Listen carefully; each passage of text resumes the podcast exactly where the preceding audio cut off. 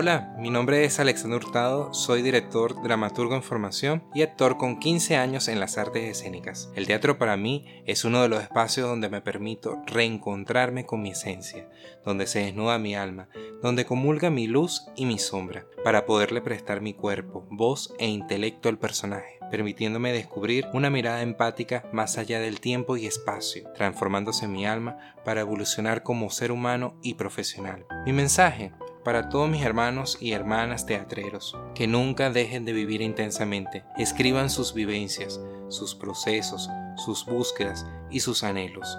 Recuerden que estamos en el escenario más grande que es la vida. Honremos nuestros espectadores, hagámoslo cómplice de nuestras aventuras, locuras, risas, llantos, aciertos y contradicciones. Y así sea uno solo que esté sentado en la butaca, siempre tratarlo como un millón de espectadores.